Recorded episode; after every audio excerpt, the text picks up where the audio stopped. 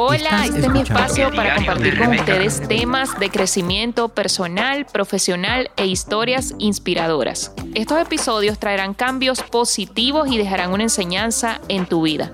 Si tu mente está totalmente abierta para aprender y generar cambios, te doy la bienvenida a mi podcast, El Diario de Rebeca. All eyes on me, si me ves por ahí. Old school, new school, this is gangsta shit. Tenemos este repertorio, este es el siguiente episodio para que te llene de odio. Somos tu página. Bienvenidos a esta segunda parte de esta entrevista tan esperada con Reque, el cual anteriormente nos estuvo contando muchos detalles de sus inicios en la música y todo lo que tiene que ver con su carrera artística. Pero hoy específicamente nos terminará de contar cómo superó la muerte de uno de sus mejores amigos y muchos detalles más de su vida personal. Somos la vieja y la nueva escuela, duela a quien le duela, venimos dejando secuela y para los que no celan somos un dolor de muelas que los tienen vela. Y llegamos a la playa, solo para resumirte, llegamos ahí, nos fumamos un par de porros, hablamos de la vida, no sé qué, caminamos como que dos metros y ahí fue donde lo mataron. Y entonces imagínate el impacto para mí, ve a mi pana cómo le disparan, yo tenía que montarme en el hombro, todo ensangrentado, nadie se paraba, yo tenía que parar taxis y parar carros a lo, a lo bruto y haciendo que, que los trasladaran a juro ¿sabes? Una locura. Yo fui prácticamente el que estuvo con él en todo ese tiempo. Entonces por eso para mí me marcó, para mí, a mí, a mí me marcó bastante, ¿sabes? Justo un día antes, de, eh, el mismo día que lo mataron, nos levantamos temprano en la mañana y él, y él agarró su cadena, tenía una cadena de oro grandísima, grande y se la quitó y me la puso y me dijo, te amo, manica, a ti se te ve mejor que a mí. Y yo le decía, loco, no, no, toma tu cadena, estás loco, bueno, esto vale demasiado. Y él, no, no, quiero que te la quedes. Y yo, no, no, no, no, toma tu cadena. Y bueno, con esa cadena fue que lo, se la robaron, se la arrancaron y le dispararon. Que posiblemente lo hubiera tenido yo ese día y me hubiera matado a mí. No, no lo sé, no sé ni siquiera qué hubiera pasado, solo, que, que, bueno, ya que me lo pregunte, eso fue, eh, eso fue lo que me marcó, porque era, era, era mi hermano. Tanto así que me lo tatué. Ya, eh, sí, lo tienes tatuado en el pecho, ¿no? No, lo tengo tatuado en el brazo izquierdo. ¿Qué pasó con ese, eh, ese crew llamado, creo que era Delincuenzón? Integrado por Apache, Alex Tabata, eh, que tenían canciones muy contundentes, pero que se desintegraron. ¿Por qué se desintegraron? Bueno, mira, nosotros, ese proyecto salió porque nosotros nos la pasábamos mucho en esa época. En esa época siempre andábamos por ahí, que si Jason, Tabata, íbamos, ellos, ellos tenían, ellos hacían conciertos en, en Caricuao, en una zona que se llamaba Huelbancara ellos siempre hacían conciertitos ahí y siempre nos íbamos todos, que si íbamos al toque de Huelvancara, no sé qué, ahí nos conocimos, que Tabata, Jason, después como que siempre teníamos que, siempre jangueábamos juntos, porque no nos conseguíamos Apache, yo, estos panas, ¿sabes? Entonces como que siempre, como estamos juntos siempre haciendo vainas, como que, marico, vamos a sacar un, un proyectico y tal, y decidimos como que hacer ese tema de delincuenzón. Vimos que funcionó bastante y dijimos, vamos a hacer otro. Y ya después como que empezamos a pensar en por qué no sacamos un proyecto entero. Lo que pasa es que, mm, es que honestamente no sabía ni qué decirte qué fue lo que, es que ni siquiera es que se haya desintegrado, yo siento que era como un proyecto que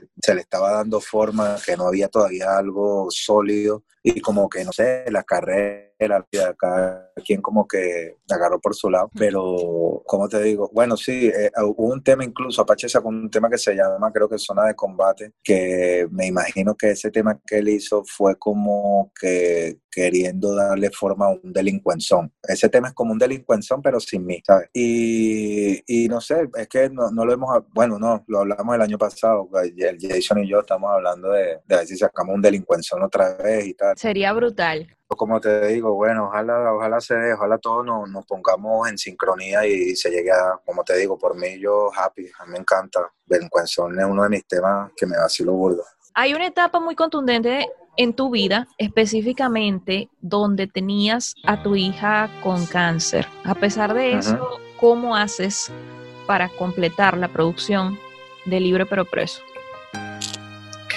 Te puedo decir que ese fue, uno de los momentos más duros de mi vida. Fue bastante difícil para mí porque, bueno, como ya tú lo mencionaste, al mismo tiempo que estaba mi hija en el hospital debatiéndose entre la vida y la muerte, yo estaba grabando el disco de Libre pero Preso.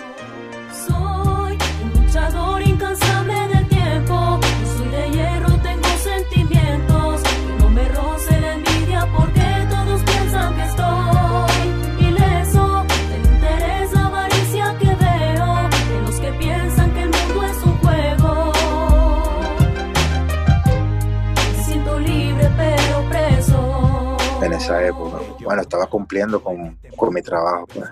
entonces era muy difícil para mí porque mis sentimientos, mis emociones, todo era muy encontrado, ¿sabes? Yo de repente estaba en el hospital cuidando a mi hija, buscando medicina o con todo el peo de, de su quimioterapia y tal. Y por otro lado tenía que irme al estudio después a grabar, ¿sabes? Iba con otra vibra. Era muy difícil para mí, pero, pero como te digo, esas son cosas que te forjan tu carácter y tu manera de desenvolverte hacia la vida. Por lo menos yo de eso aprendí mucho, valoré mucho, también siento que hice bien mi trabajo al mismo tiempo, o sea, no dejé que, que eso afectara a mi trabajo, más bien me llevé parte de eso a mi trabajo y, y lo hice lo hice canción, pero no te voy a negar que, que fue hacer, hacer tripas corazones y ponerme una armadura de hierro para poder soportar todo. Era muy difícil. Todo eso, todas estas situaciones es lo que han hecho que te, que te formes de esta manera, o sea, como, como artista. Sí, como artista y como persona también, como ser humano, porque es como te digo, me han pasado tantas cosas en la vida que ya empiezas a verlo todo de una manera, empiezas a valorar hasta lo más mínimo, empiezas a valorar cosas y, ves cosas que antes no veías. Hay Sabes que nosotros como seres humanos siempre estamos... Sí, sí, disculpa, que nosotros como seres humanos, nosotros como seres humanos no, eh, nosotros siempre estamos como que quejándonos siempre por lo que no tenemos, por lo que no tenemos, por lo que tal y a veces no nos damos cuenta por las cosas que tenemos. Quizá en ese momento que me pasó eso a mí, cuando a mí me dijeron que tu hija tiene 30% de posibilidad de vida, mi mente yo creo que yo creo que mi vida en ese momento cambió de alguna u otra manera. Me hizo, no sé, madurar y valorar cosas que quizás antes no había valorado. Wow, ya sabemos que, que hay detrás de, de ese libro pero preso, que por cierto es uno de, mis de mis favoritos.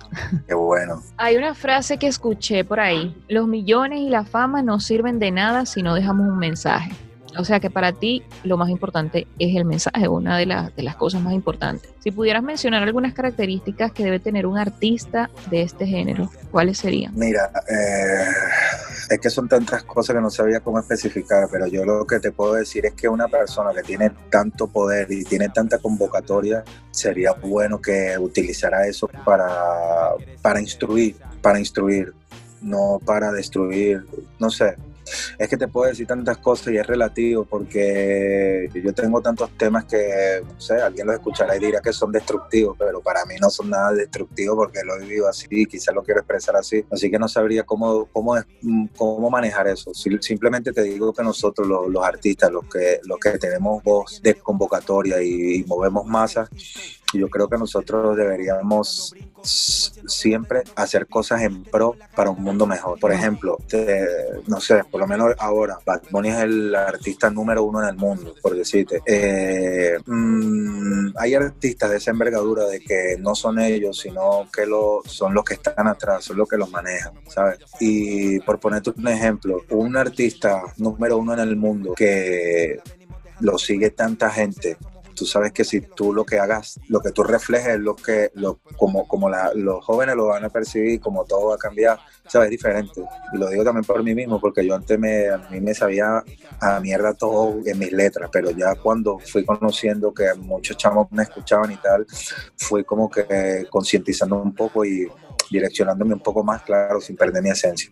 Entonces imagínate, un artista que tiene tanta gente, que mueve tanto público y y lo que hace es como que tratar de que todo, de que todas esas masas cambien a cosas raras, a cosas, cosas extrañas, ¿sabes?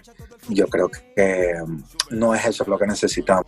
Yo por lo menos no critico a nadie, no critico a nadie, ni critico la forma de ser de nadie, ni, o sea, cada quien puede hacer lo, que quiera, pero claro, si eres el artista número uno en el mundo y sales con las uñas largas y con una falda y te pinta la boca y sales con cosas así, obviamente toda una generación que sigue eso, van a seguir ese modelo porque es lo que van a decir, coño, esto es lo nuevo, es lo que esta es la tendencia que me están marcando, esto es lo que tal. Entonces yo creo que hay, hay veces que se le da más importancia los artistas le dan más importancia a, ese tipo de cosas que para mí son, no sé, un poco más banales y dejan escapar otras que es el mensaje, porque claro, yo no, no te lo voy a, no, o sea, yo no, no, no lo estoy criticando él tampoco, ¿sabes? Porque yo también, como te digo, hay cosas que me gustan, pero yo siento, con todo respeto, que tipos de artistas así no son líderes, sino que son manejados, son puestos ahí no, no te quiero decir que con esto él no haya trabajado toda su carrera y tenga sus méritos, obviamente sí, pero yo siento que nosotros necesitamos más artistas como Tupac, necesitamos más artistas como Marley, necesitamos más artistas como, como John Lennon, ¿sabes lo que te digo? Artistas, no sé, hasta el propio Cancerbero me, me atrevería a mostrar, a, a, nombrarlo y, y, muchos artistas más que, que coño, que, que trataron como que de hacia otro tipo de perspectiva hacia el mundo. Sí, tú mencionaste algo, eh, bueno, que se podría decir que es una de, esas características, eh, yo diría que más importante y hablaste de la esencia, o sea, en una parte dices, no, no cambiaría mi esencia. Sí, este, porque cambiar mi esencia sería como que renunciar a donde yo vengo, a cómo yo vine, a por qué me forjé así, que fueran las cosas que determinaron mi, eh, mi madurez hoy en día, ¿sabes? Entonces yo creo que es muy importante uno mantener su esencia porque ¿qué es lo que pasa? Que cuando ya tú llegas a un punto de tu carrera, cuando empiezas a crecer, todo el mundo te quiere cambiar, todo el mundo te quiere cambiar, todo el mundo te va a decir que te, que te vistas así, que te pongas esto así, lo que tienes es que, es ir por ahí, ¿sabes? Porque nosotros estamos controlados por, por élites, nosotros estamos controlados por, por, por, gente que está más arriba, nosotros no podemos pensar que todo eso está puesto ahí porque, ah, llegaste con tu talento, qué lindo, qué bueno. Hay gente que te quita y te pone y hay gente que te dice, esto es lo que tienes que hacer y esto es lo que quiero que empieces a decir y esto es lo que quiero, ¿sabes lo que te digo? Entonces ya ahí tú pierdes, pierdes tu esencia, ¿me entiendes? Por lo menos yo tengo ahorita una gran disputa con el peo del reggaetón, pero es algo muy, muy personal, o algo con el peo del reggaetón porque tengo muchos panas, muchos panas dominicanos y panas de, que también, ¿sabes? Que siempre me dicen reggae, pero coño, esto es un reggaetón, marico, ¿cómo no hace un reggaetón? Si mira que no sé quién, y mira que Capela hizo un reggaetón, y mira que fulano también hizo un reggaetón, y te vas a poner tú con eso, y no sé qué. Y es como que... Yo no veo a Reque haciendo... haciendo y es como que yo, yo, yo no quiero hacer reggaetón, no porque no me guste, porque no tal, sino porque no es mi, no, no es mi esencia. Y no te voy a decir que no lo, no lo vaya a hacer, sino que no lo, no lo veo, no en mí, pero claro, yo no puedo escupir para arriba porque después me puede caer la salida en la cara. Yo no sé si de repente esté yo en una posición muy alta de mi carrera donde se me tope un artista de reggaetón o de dembow y me diga, mira, vamos a hacer algo, qué sé yo, para, no sé, para juntarnos, para hacer una vaina diferente, ¿sabes? No lo sé.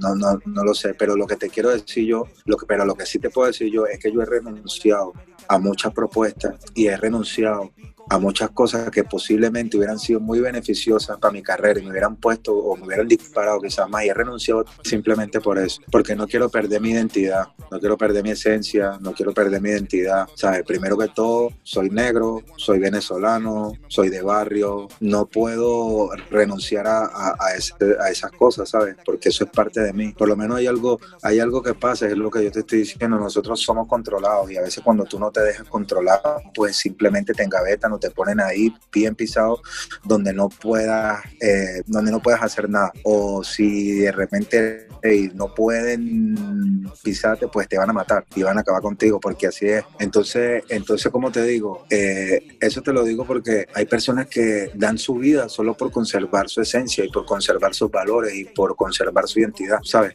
Por lo menos hay, una entrevista de Chapel, ¿sabes quién es Chapel, no? Sí. Bueno, hicieron una entrevista de Chapel eh, donde él decía que por qué a todos los artistas negros ahora los quieren vestir de mujeres. ¿Por qué los artistas negros quieren vestirlo de mujer para que sea funny? ¿Sabes? No funny ver a un negro vestido de mujer, ¿sabes? Para mí no. Y por lo menos él, él, lo, él lo, eh, me llamó la atención porque es mi manera de pensar, ¿sabes? Y, y, él decía algo como que si te pones, eh, él, él, estaba poniendo un ejemplo, él decía, yo tenía que hacer un, un, un, sketch en ese momento de algo y había como que algo en el, en el guion, en el libreto decía que yo tenía que aparecer vestido de mujer y hacer como no sé qué, y yo dije que yo no iba a vestirme de mujer. Eh, y, eso, y eso creó un problema grandísimo porque él se negó rotundamente a decir, eran, cambien su guion, todo lo que que hacer, pero yo no me voy a vestir para hacer rey a nadie. No, es que ni siquiera es necesario. ¿De a quién se le ocurrió esa idea? ¿Sabes? Y eso fue que tuvieron que hablar con los ejecutivos, no sé qué, va, va, va, una orden de arriba del, para poder cambiar eso y, que, y, decir, y, y, poder quitarlo de que no se vistiera de mujer. Entonces, lo que te digo, a veces uno. Eh, uno pierde su esencia por no decir que no. No, no siempre tienes que decir que sí, porque si tú tienes una, un ideal, tú no vas a tirar tu ideal a la poseta simplemente porque vino alguien y te ofreció algo, ¿sabes? ¿Tú crees necesariamente que, que, un artista debe tener detrás eh, una persona que maneje su carrera? Sí, pero tiene que tener una persona que vele por él, que lo quiera, que lo ame, que sienta que lo de él es suyo, ¿sabes? No tiene un, si tienes una persona que simplemente te ve como un producto y como un negocio, primero que tú tienes que tenerlo muy claro, porque si tú tienes un producto, simplemente cuando ya no sirve se bota. Es como cuando tú tienes algo, compraste un producto y se acabó, lo boté. No, ah, se dañó, lo boté, no sirvió. es así, pero cuando tú tienes alguien que te quiere, que quiere tu trabajo, lo ama, así tú caigas, así te vaya mal, esa persona va a estar ahí velando por por ti, por tus intereses, va a velar por lo que, o sea, que no se escape nada. Por eso siento que, claro, todo, todo artista debería tener un manager, porque un artista solo no puede llevar su carrera. Una el artista tiene que ocuparse de la parte creativa y el manager tiene que ocuparse de la parte, eh, de la parte eh, ejecutiva. Entonces, eso es un complemento que tiene que haber para que todo siga su curso, porque es lo, como lo que me pasa a mí. Yo a veces soy mi mismo manager y me vuelvo un ocho yo mismo que no sé ni siquiera qué hacer. Entonces ahorita ya acabo de firmar con una gente para que me lleven esa parte porque es muy difícil. Bueno, señores, tomen nota. Aquí yo creo que Reque eh, respondió de más en esa, en esa pregunta. Eh, Reque, eh, en varias canciones tú has mencionado a Dios. ¿Has tenido alguna experiencia personal con Dios? ¿O qué te hace tener fe en Dios? Simplemente yo dejé entrar a Jesús en mi corazón y, tengo temor de Dios porque conozco bastante su palabra y también me ha marcado a mí porque, ¿sabes? He sentido, he sentido la presencia del Espíritu Santo también, ¿sabes? Entonces hay, hay cosas en mí que, que me hacen ver todo distinto de un plano, no, no, no, no veo las cosas ya en un plano terrenal, sino más espiritual. Y eso me ha pasado a mí desde que dejé entrar a Jesús en mi corazón. Con esto no quiero decir de que, de que soy religioso o soy evangélico, tal, pero, pero yo tengo un amor a Dios y tengo una, una, una, conciliación con Él distinta que es un proceso. Yo siento que yo estoy en un proceso, yo simplemente digo, bueno, Dios, soy tu instrumento y haz lo que tú quieras conmigo, muéstrame la dirección y, y nada pero mientras tanto yo no soy hipócrita con Dios porque yo sé que yo hago cosas malas, pero soy consciente de las cosas malas que hago porque ya cuando tienes temor de Dios, las cosas malas que haces ya las haces muy, muy consciente de que aunque no esté nadie ahí, está el Señor que te está viendo, ¿sabes? Yo simplemente cuando hago cosas que a él no le agradan, pues le digo, Señor, muéstrame el camino, si me tengo que transformar, pues hazlo tú, porque yo no sé si puedo hacerlo. ¿Harías música en algún momento eh, para Dios? Sí, sí haría música para Dios. Fíjate que yo hice un tema para Dios y es, uno, es, uno, eh, es arrecho porque el tema que, uno de los temas que más me han gustado, uno de los temas que le escribí así pero con el corazón, que lo hice solo para él, ese tema fue un problema totalmente porque el instrumental, el instrumental era de Caputo. Entonces yo grabé encima de, de ese instrumental, después me lo quitó, después me quedé sin el tema, después no sabía qué, qué pista montales, que instrumental. Y bueno, y así pues no, no se me dio ese tema, pero, pero yo tengo, yo tengo un tema para Dios y siempre lo menciono, simplemente que yo, yo soy un artista secular, ¿me entiendes? Y a la gente secular tengo que llegarle de otra manera, porque es como yo le hablo mucho a mis panas que son, son cristianos, que me dicen, coño, Reque, pero tú tienes que estar, tienes que convertirte, tienes que hacer cosas, pero yo le digo que no es así, porque yo no, yo no quiero quedar como un loco, ¿me entiendes? Yo no quiero quedar, hay algo que, hay algo que, que yo siempre veo, mira, mira lo que está pasando por lo menos con Almighty, ¿me entiendes? Yo, no, no es por criticarlo, ojo, yo no, no, no soy nadie para criticar a nadie pero, pero se ve que él tiene, ¿sabe? Espiritualmente se ve que hay algo que está peleando ahí en su espíritu, ¿sabes? Es como que es algo ahí entre el bien y el mal que hay dentro de él que está peleando ahí como que hay, o sea, es como que si estuviera Dios por un lado agarrando su alma y este es el diablo por el otro lado, ¿sabes? Y estén los dos como que ahí peleándose el alma de él, ¿sabes? Y yo lo, yo lo siento, yo lo veo así, yo lo, yo lo sigo porque yo lo admiro, me gusta su música y, lo admiro, pero he visto todo ese cambio, he visto toda esa vaina, he visto los comentarios, he visto cómo lo ve la gente y yo no, yo, yo soy yo, el día que yo realmente me llegue a convertir para Dios, eso tiene que ser algo, algo sumamente serio y algo, algo para siempre, porque yo no te voy a decir, no, sí, me voy a convertir ahora en Dios cuando ya yo sé el temor de Dios y yo sé las cosas que a Él no le agradan y yo sé las cosas que yo hago que no le agradan y yo sé que si yo me,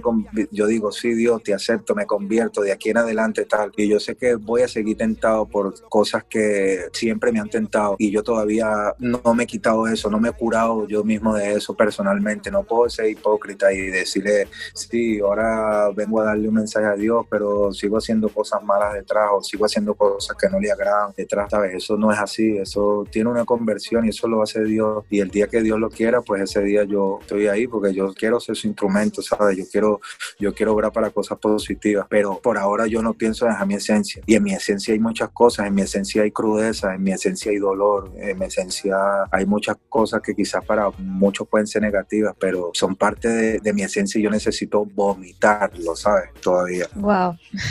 no, yo sé que en muchas de tus canciones, incluso canciones viejas, eh, siempre has mencionado a Dios. Por eso estaba segura de que, de que tú eh, crees en Dios y tienes una fe en Dios. Sí, lo tengo muy presente en mi vida. Por eso siempre lo menciono, siempre estoy ahí, pero tú sabes que eso, eso es, eh, eh, yo, yo no puedo, yo no puedo agarrar todo de agua y echarlo de una vez, ¿me entiendes? Tengo que buscar una regadera, tengo que buscar una regadera, regar poquito, poquito. Pues eso es lo que yo le digo a mis padres, eso, no es así, hermano. Yo no puedo llegar ahorita con un todo de agua, echarle un balde de agua a toda esa gente que, que me sigue porque van a decir, marico, ¿qué te pasó? No, no, yo esa gente yo la estoy regando de hace tiempo, yo lo estoy regando con, con, con agüita. Ya después, después llegará el momento en que todo eso va a tener un, una historia, ¿sabes? Porque yo no creo en Dios solamente ahora, yo vengo creyendo en Dios y yo vengo hablando de Dios desde hace mucho y yo vengo hablando de su palabra en, en fracciones, ¿sabes? Le estoy como dando ahí un poquito, un poquito, un poquito hasta que ya llegue el momento en que la gente totalmente entienda, comprenda y pueda como que digerirlo totalmente, porque sé que ahora si se lo doy de sopetón no se lo van a, no se lo van a tragar, entonces necesito como que darle en la boquita un poquito. que ¿Cómo te ha ido en el amor? ¿Cómo se ha reflejado el amor en tu vida? Porque a veces no necesariamente tiene que ser eh, eh, con una historia, eh, con una mujer. El amor en general de todo, el amor. el amor, como tú lo quieras contar. ¿Cómo se te ha reflejado el amor últimamente? ¿Cómo te ha ido en el amor? Bueno, no me puedo quejar.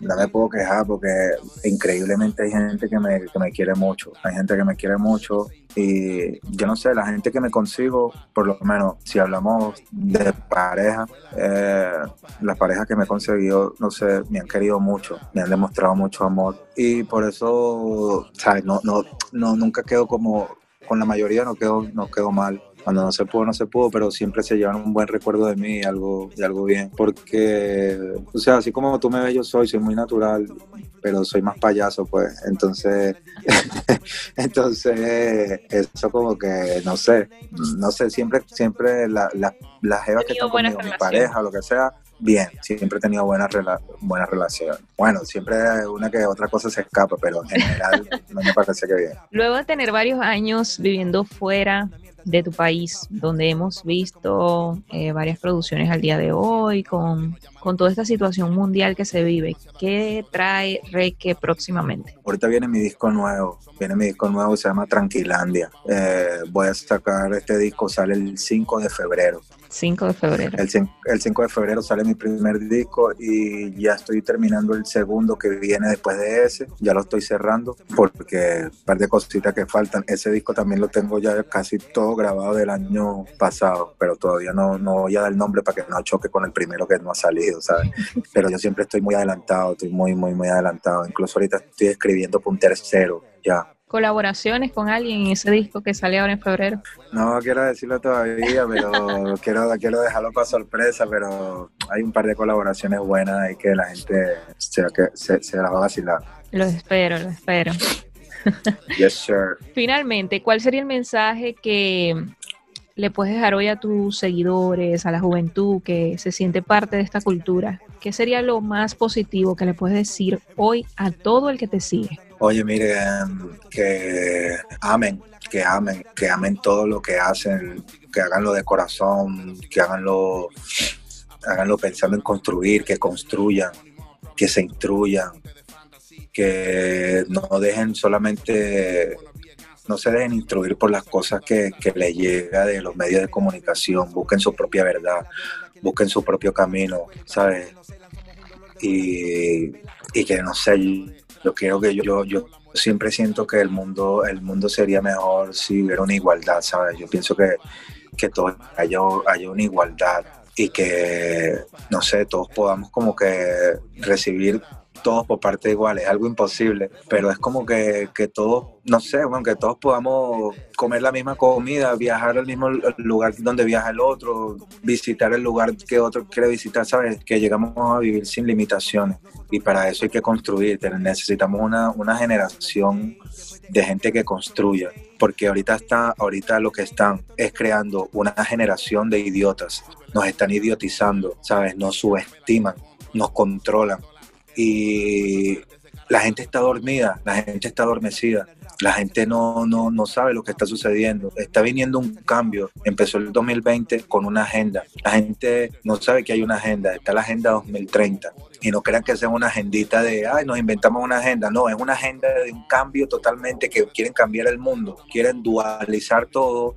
quieren... Mm, eh, idiotizar a los jóvenes, quieren tener a los niños ¿sabes? Ahí simplemente pegado al teléfono sin nada que hacer, sin instruirlos, sin darles una educación, ¿sabes? Yo quiero que la nueva generación sea gente que sepa manejar el dinero, ¿sabes? Se necesita una generación de, de chamos que se instruyan en, en cómo funciona el sistema monetario en el mundo porque ¿qué es lo que pasa? Que somos ignorantes, hemos sido muy ignorantes mucho tiempo. Entonces, ¿qué es lo que pasa? Que hay un 1% de toda la población mundial, un 1% controla a todo el 99%. Dime tú, ¿eso tiene algún sentido? ¿Cómo un 1% controla a un 99%? Es porque eso es lo que quieren, que, un 97, que, el, que el mismo 99% que hay en el mundo se mantenga controlado, se mantenga idiotizado, que no pueda alzar la voz, que no pueda decir, que no pueda, eh, que no pueda decir como que, mira, sí, me estás dando esto, pero esto de verdad es así, ¿sabes? Ahorita viene una vacuna, ¿sabes lo que te digo? Viene una vacuna. ¿Y, y, qué te hace pensar de que ah, viene un, eh, eh, hay, un, hay, un, hay un peo muy grande de, de, coronavirus, de, de, pandemia y tal? Y qué casualidad, ahorita un año después nos sacan ahora una, una cura que tiene que ser eh, obligatoria y no sé qué, ¿sabes? Eso son cosas muy importantes, ¿sabes? Que nosotros no podemos estar, si una vacuna, nosotros no podemos estar dormidos ante esas cosas, nosotros tenemos que estar conscientes de que hay gente muy poderosa encima de gente muy poderosa dando órdenes y tratando de cambiar el mundo a su manera. Entonces nosotros tenemos que estar despiertos ante todas esas cosas. La gente a veces cree que se trata de religión, de no sé qué, no, pero hay que, hay que leer la Biblia, hay que leer la palabra, hay que leer muchas cosas, hay que leer, eh, hay que, eh, ¿cómo te digo? Escuchar y tú mismo como que buscar tu propia verdad, porque estamos en un mundo, en un mundo donde nos tienen controlados a, punta de mentiras. Nosotros no podemos creer lo que nos dice la, la, la lo que nos dice la, eh, los medios de comunicación, ¿me entiendes? Entonces, ese es el consejo que yo le doy a la, sé que es muy largo, pero, ese es el consejo que yo le doy a los jóvenes, que no, no sean idiotas, ¿sabes? Despierten, despierten, no se dejen controlar y necesitamos eso, una generación de, de líderes. Necesitamos que ese 99% ahora sea un 98 y un 97 hasta que, hasta que, ¿sabes? No sea un 1% que nos controle, sino que haya un, un, un 99% de gente cuestionándose lo que ese 1% nos está vendiendo. ¿Sabes lo que te digo? Y bueno, no me encae nomás. Sí, yo creo que tú nos has dado de, todo un poco, es un mensaje de concientización, eh, has contado tu historia, has hablado de eh, características de, que, debe tomar en cuenta un artista. Bueno, eh, yo creo que nada más con abrir eh, este, o permitir en este espacio eh, contar parte de, de tu historia, nos deja un gran mensaje. Me gustaría antes de finalizar que algo que no puede faltar. ¿Cuál es tu frase favorita? Los sueños valen más que el dinero. Wow. Bueno, ¿qué te puedo decir? Yo súper agradecida por haber mm, aceptado eh, este conversatorio que hemos tenido, que creo que más que una entrevista ha sido un conversatorio. Y bueno, señores, eh, los que no seguían a Reque, búsquenlo en todas sus plataformas. Reque, así, ¿no? Sí, mira, por Instagram me pueden buscar como arroba reque1s, en YouTube se pueden meter en mi canal de YouTube que se llama Reque, en Facebook estoy como Reque Oficial y por, por Twitter estoy como Requezón con K. Así que síganme por ahí, síganme lo bueno. Bueno, Reque, gracias. Eh, gracias por, por ser parte de este episodio de El Diario de Rebeca. Yo eh, espero que se repita, que próximamente podamos continuar charlando un poco más y dándole todos estos, estos tips y mensajes de, de concientización, mensajes que yo creo que muchas personas lo van a valorar. Que tal vez hasta Claro hay sí. muchos venezolanos que tienen tiempo que, que no escuchan a Reque.